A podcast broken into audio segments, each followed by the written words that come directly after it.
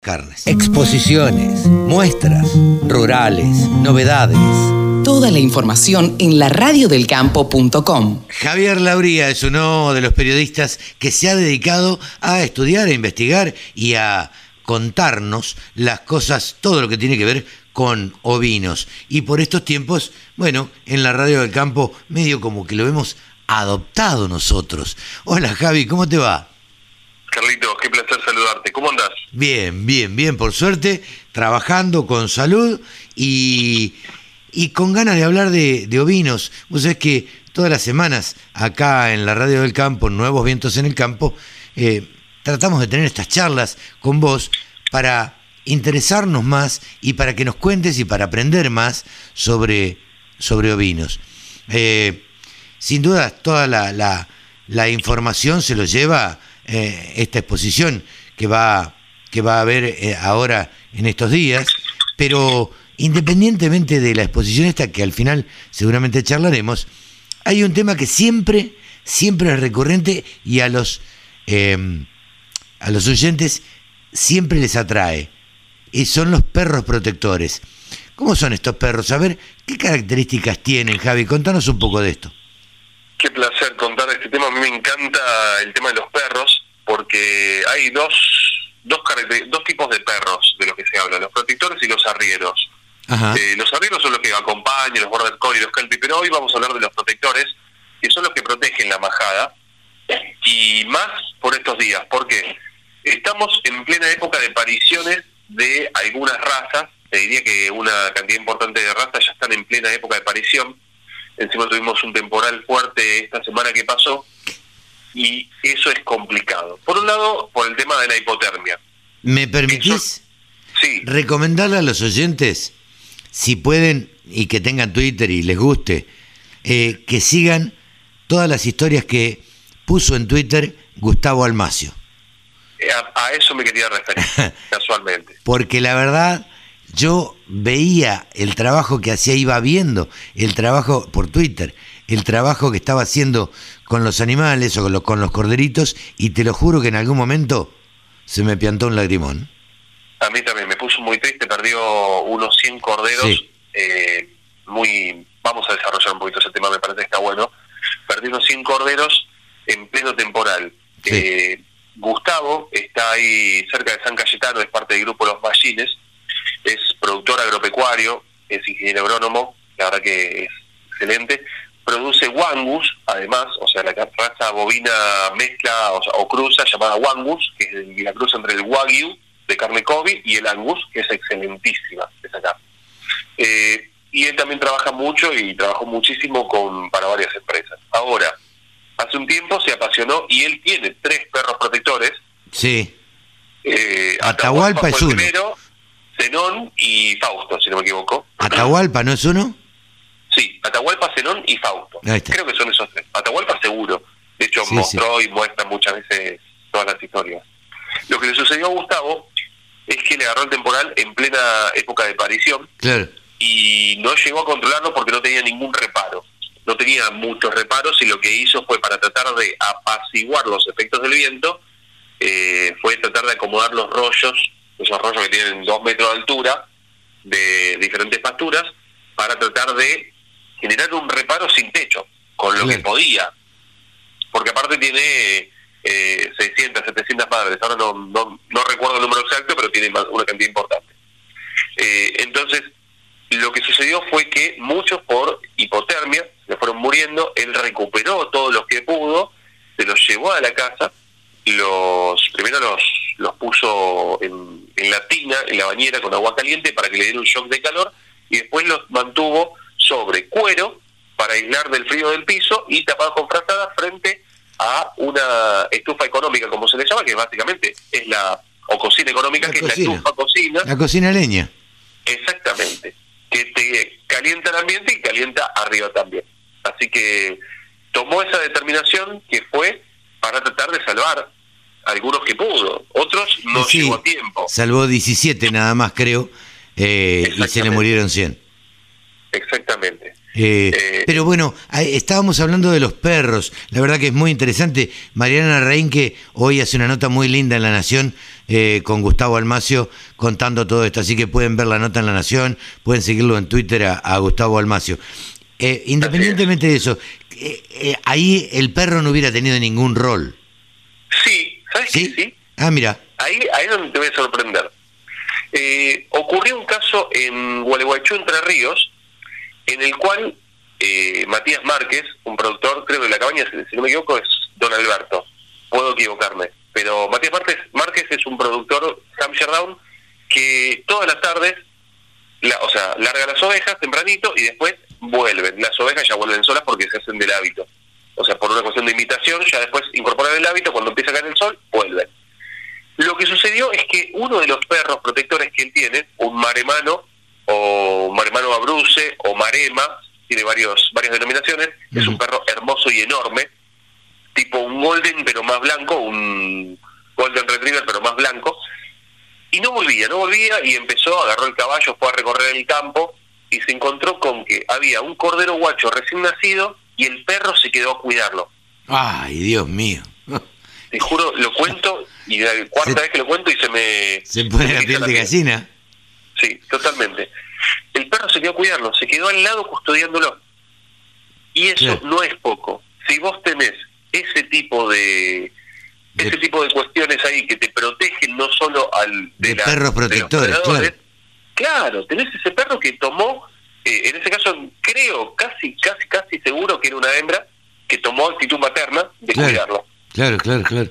Eh, y eso es una de las tantas virtudes de los perros protectores. En otros casos, también tenés los perros protectores que te defienden de predadores. ¿Pero de qué manera? Y acá sí vamos a hablar, profundar, profundizar sobre este tema.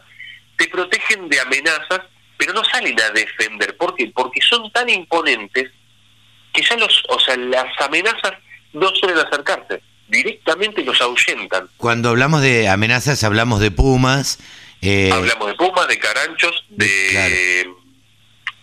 Salvajes o asilvestrados o perros cimarrones, Ujú. hablamos de peludos, hablamos de una variedad importante, inclusive predadores de dos patas.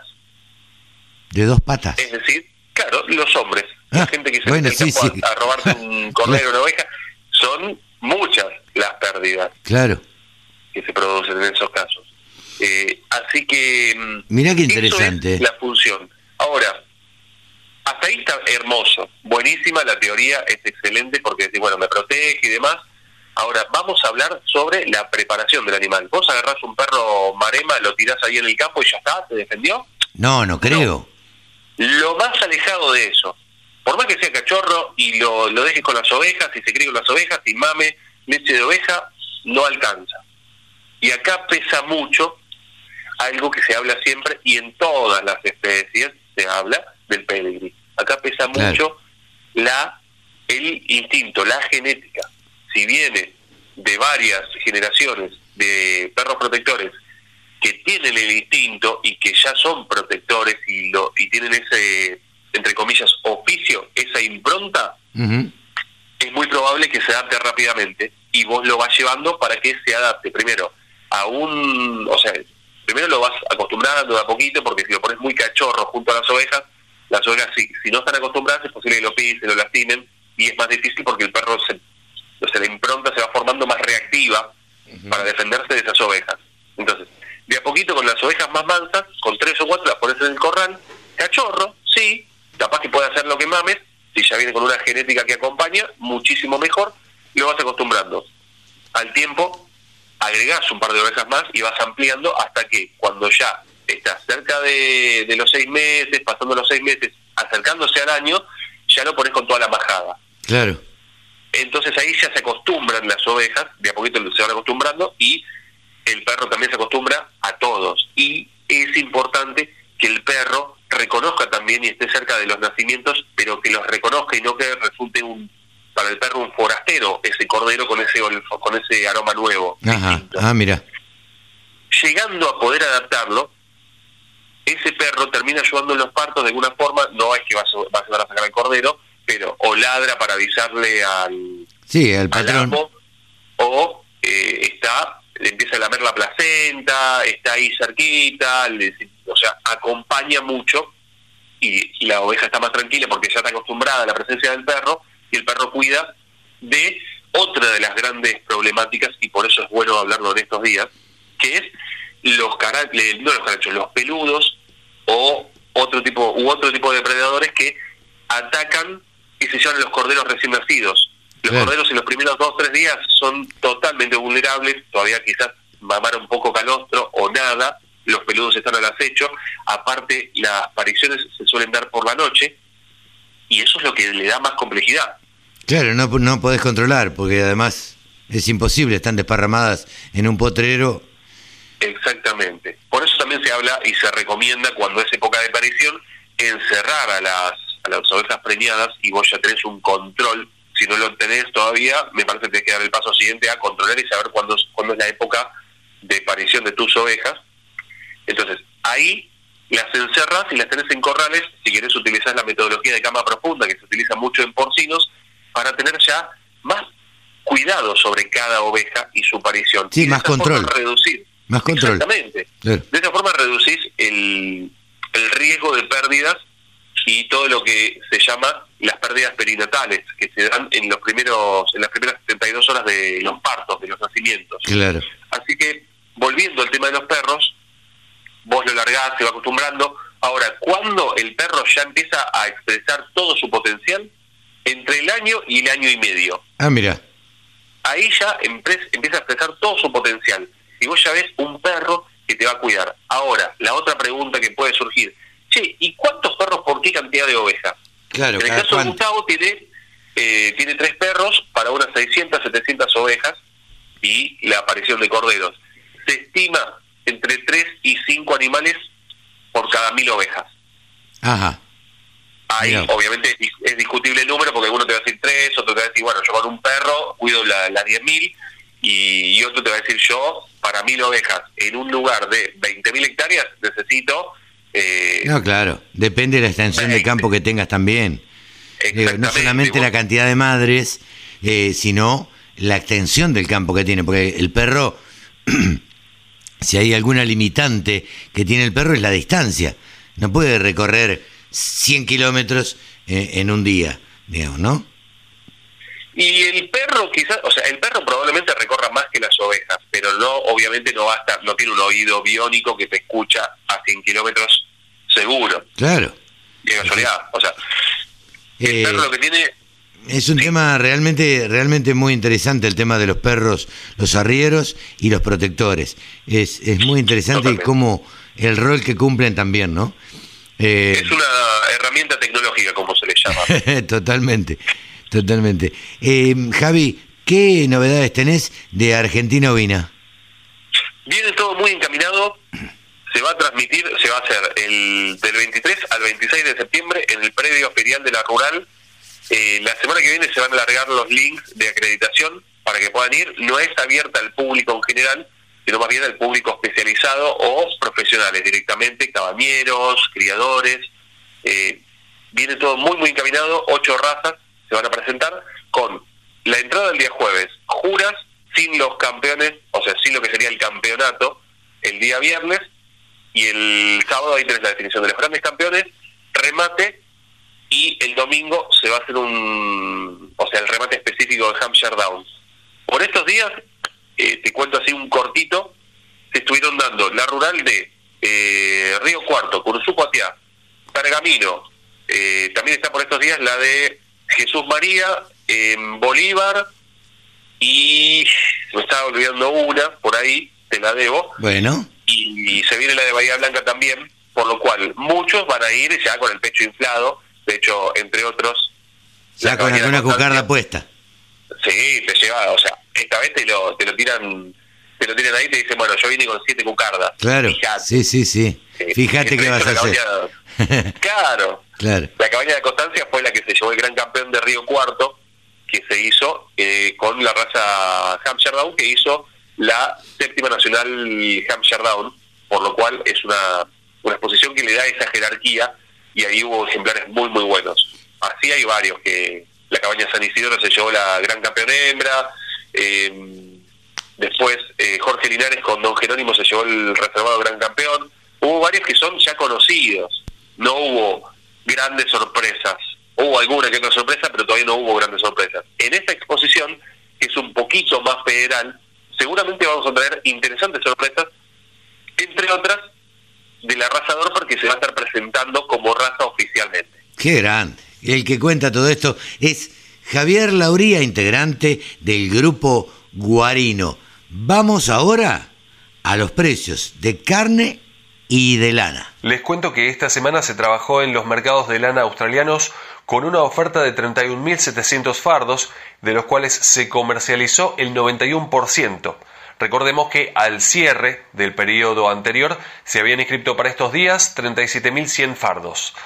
Si comparamos lo que es esta semana de la temporada 21-22 con la temporada 2021, estamos hablando de una oferta de 40.000 fardos más en todo lo que es el acumulado hasta estos días. Si analizamos en cuanto a los valores, también estamos por encima respecto de esa semana.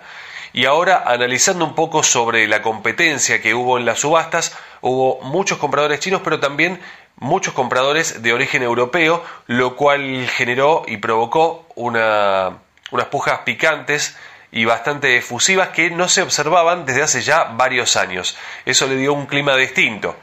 En cuanto a lo que fue la primera jornada comercial, la plaza estuvo firme, luego la segunda jornada estuvo sostenida y eso de alguna forma dio valores resultantes como una oferta chica, pero ganancias grandes. Esto es lo que se refleja por estos días para lo que es el mercado australiano. Vamos a hablar de números ahora directamente para lo que es el sistema CIPIM. Previo, quiero contarles que en cuanto al mercado neozelandés, estamos hablando de una oferta eh, con 6.500 fardos en lo que fue la isla norte y de ahí se retiró el 17% de esta oferta. El mercado neozelandés estuvo a la baja. En cuanto a lo que es la semana próxima en la isla sur, ahí en Nueva Zelanda, se espera una oferta de 10.500 fardos. Ahora sí vamos a los números en el sistema CIPIM para ver cómo se reflejan en nuestro país. Tenemos las lanas de 17 micras con 60% de rinde al peine, en 8 dólares con 32 la preparto y la posparto 8 dólares con 3 centavos. 20 micras 55% de rinde, 4,11 y 4,1 centavo la posparto.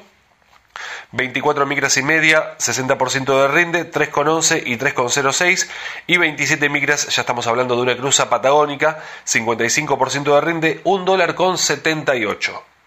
Pasamos ahora a lo que tiene que ver con lanas no patagónicas. Nos vamos a provincia de Buenos Aires primero, con lana merino de 20 micras, 60% de rinde, menos del 3% de materia vegetal, 4,52, del 3 al 5% de materia vegetal, 4,30 y del 5 al 7%, 3,70.